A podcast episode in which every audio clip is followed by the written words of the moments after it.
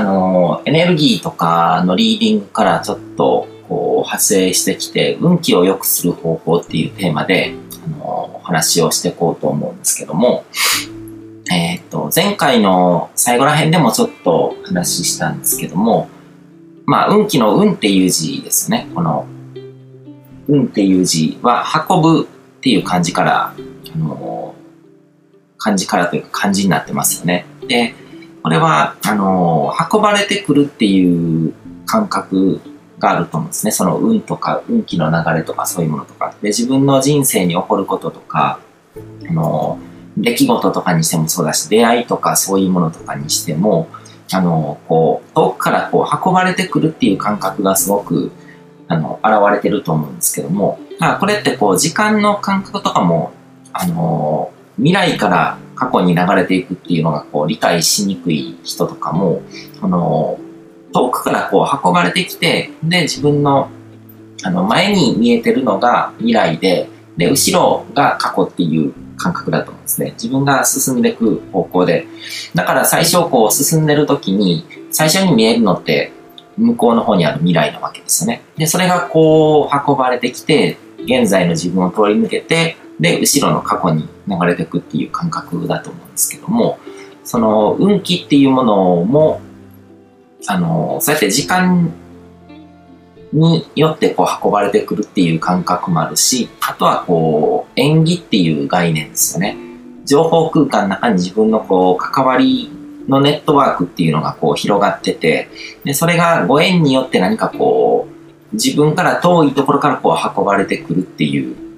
そういう感覚ですよね。うん。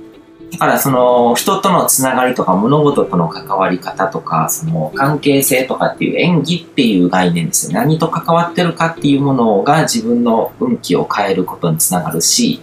で、その時間によって運ばれてくるっていうのはその普段の習慣行動ですね。自分が習慣的にやってること、それに合わせて未来からこう運ばれてだから悪い習慣を持ってる人っていうのは未来からなんか病気が運ばれてきたりとかするわけですよね。そういう感覚で捉えるのってすごく大事だと思ってるんですけども、あのまあその運気っていうものとかをマネジメントしていく上で、その、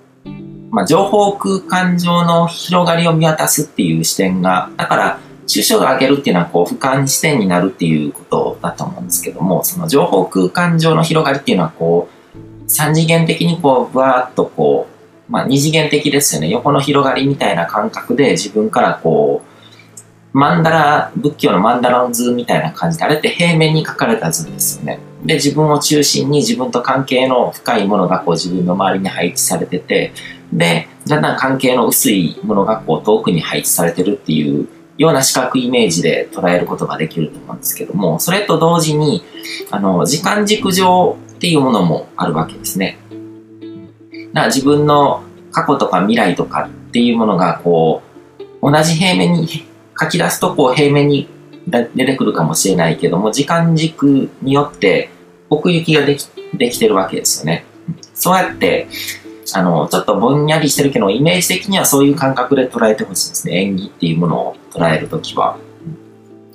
で、どこから何が運ばれてくるのか。何も縁を持たないものが運ばれてくることは全くなくて、そういったネットワークに乗って何かが自分の元に運ばれてくるわけですね。過去に経験したことであったりとか、過去に出会った人であったりとか、今関わってるものとか、その、関わってる人が関わってるものだったりとか、で、あの、過去にやりな残したことだったりとか、自分が生まれる前に、あの、両親が経験したことだったりとか、そういう何かしら、こう、目に見えないつながり、演技っていうものによって、いろんなものが自分の人生に運ばれてくる。うん、で、それの、運気って、うん、まあ、言葉のニュアンスが難しいといえば難しいんですけども、何かそこでこう自分にとって、あの、プラスになるというか、こう、嬉しかったり、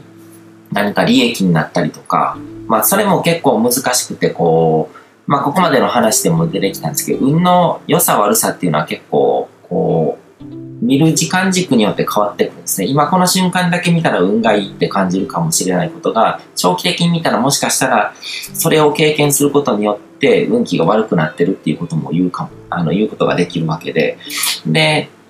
だから、フラットなんですよね。何にしてもこう、意味があって、で、意味付けっていうのはそこから作っていくものなので、意味付けをして、人はあの自分の未来っていうのを作っていくので、だから病気になったとしても、病気になったこと自体は、その時点ではまだ、あの、フラッ、フラットなんですね。あの、いいことでも悪いことでもなくて。だから何かしらこう、病院、人間ドックとかに行ってこう、癌が発見されたっていうのも、それをこう不幸って捉えてこれまでの人生とかこれからの人生全部マイナスで否定してしまうと運が悪いってなっちゃうんですけどもそれが今までなんかこう自分が体を濃くしてきたりとかこうストレスを我慢して生きてきたっていうことに気づいて修正するきっかけになればそれってこう幸運なわけですねそれが運ばれてくるっていうのは。で、そういう視点で運気っていうものを捉えていく必要があるっていうのが、まあ前提の話ですね。で、あのー、まあ、ど、どこからどういうふうに運ばれてきたのかっていうのを見ることが必要で、運気の流れとかを変えようと思ったら、あのー、今、運ばれてきたものを見て、現在の状態がわかるわけですよね。今の自分はこういう情報身体でこういう関わりを持ってるから、だからこういうものが運ばれてきてるんだなってことに気づくと。で、それに気づいたら俯瞰してみたときにその関係性っていうのを見て、演技上の何か悪いことが来てるって感じるんだったら何か汚れみたいなものがあるわけですよね。で、そういう抽象概念をこう具体にまで落とし込むのってやっぱりすごく難しくて、なんとなくイメージではこういうことなんだなってわかるんですけども、それを、あのわかりやすく、あの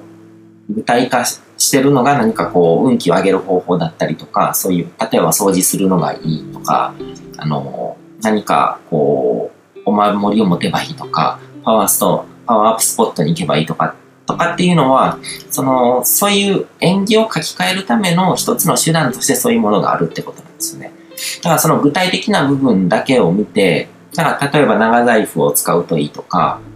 いうのとかもそうなんですけども、長財布の部分、その具体の部分だけを見て、その何が、メカニズムがどう作用して、それが結果的に運気の良さとして運ばれてくるのかっていう部分を見てないと、その、ただのオカルトとか迷信になってしまうわけですよね。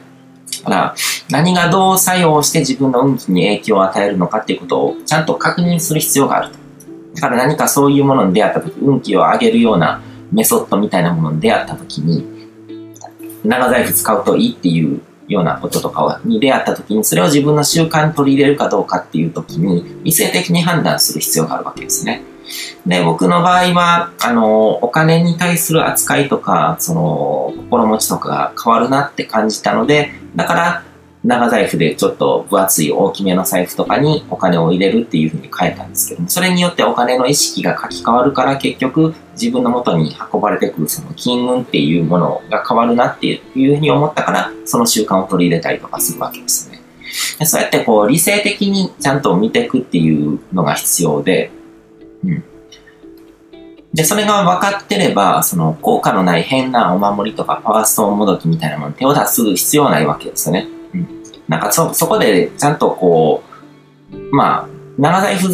ぐらいだったらあれかもしれないですけど、例えば何十万円もするようなパワーストーンとか進められた時に、それの根拠とかを聞いて、それがこう演技上の情報身体にどういう風に作用して、あ、本当にちゃんとご利益がありそうだなとか、それを持つことによって自分の信念がこういう風に書き換わるからとかっていうのが分かった上で、あ、じゃあそれだったら明らかにこれだけの金額を払って、あの、手に入れても、あの、プラスになるなって思うんだったら、そこで購入すればいいっていうことなんですよね。うん。だからそこがわからないままになんとなくこう言われて、これが絶対にあなたの運気を上げるからみたいな感じのこう他人の意見とかそういうものとかに委ねてしまうと、あの、まあ、スピリチュアルジプシーになってしまうわけですよね。うん。なんか最近知り合った人とかにこう、スピリチュアルオケラっていう言葉を聞いたんですけども、そういう言葉もあるわけですね。スピリチュアルなものに振り回されてお金を使いまくって、こう、オケラになってしまった人。まあ、うまい言葉だなとは思うんですけども、でもその、スピリチュアルの業界ってそういうもので成り立ってたりとかするので、で、あの、言葉とか、こういう僕がやってるようなスタイルで、その左脳系スピーチャルみたいな感じで、こう、くどくど説明するのは物理だみたいな空気だったりとかするので、でも、それのせいでなんかいろんなこう、まあスピーチャルジプシーだったりスピーチャルオケラが生まれてしまうわけですよね。だから左脳系スピーチャル、あのー、スピーチャル的なこう、スタンスとしてはどれだけ鬱陶しがられてもなんかちゃんと言葉で説明するとかメカニズムを理解するっていうことを大事にしたいなとは思うんですけども。うん。で、僕自身、これまで何度もこう、機会ごとに、こう、運気の流れを自分で変えるっていうことを実践してきてるんですけども、その、そもそもの、こう、変えようって思うのって、やっぱりこう、何かの兆候を受け取るからですよね。何か最近しっくりこないなとか、別に、あの、調子が悪いわけでもないのに、なんかそんな、うん、なんか心がこう、優れないというか、あの、まあこれも後で話すんですけども、心に不調が現れてる時っていうのはやっぱり幸福感が持てなかったりとか、何かしらこう、嬉しいとか楽しいとかっていうこうエネルギー上がるような感情とかが感じにくくなったりとか、そういうことが起こるわけですね。それが一つのサインだし、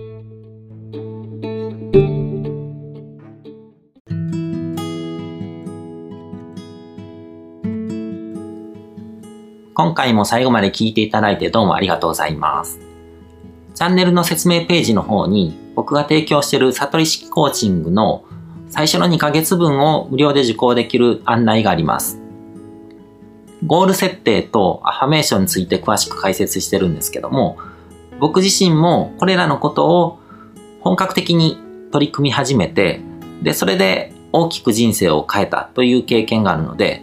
あの、まだ受講したことがない方であったりとか、このタイミングでピンとくる方はぜひ登録して体験してみてください。また、僕がどんな人間なのかを簡単に知ってもらえる2分ほどで読める会員プロフィールのリンクも貼ってます。僕自身がインターネットを通じた出会いによって自分の人生を大きく変えたので、この出会いがあなたの人生を変える良いものになることを願ってます。では、また次の放送でお会いしましょう。